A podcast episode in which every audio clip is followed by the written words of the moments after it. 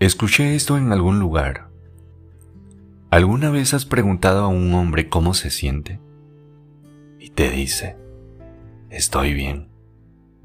Pues en verdad te digo que ese hombre no está bien. Ese hombre está luchando batallas contra sus demonios internos como no te puedes imaginar. Ese hombre se despierta día con día tratando de encontrar una sola razón para seguir en pie. ¿Y sabes por qué? Porque como hombres, pensamos que realmente a nadie le importa cómo nos sentimos. Pero ¿sabes qué, amigo? Si tú estás en esta situación, yo te entiendo y estoy contigo. Porque yo también me siento bien.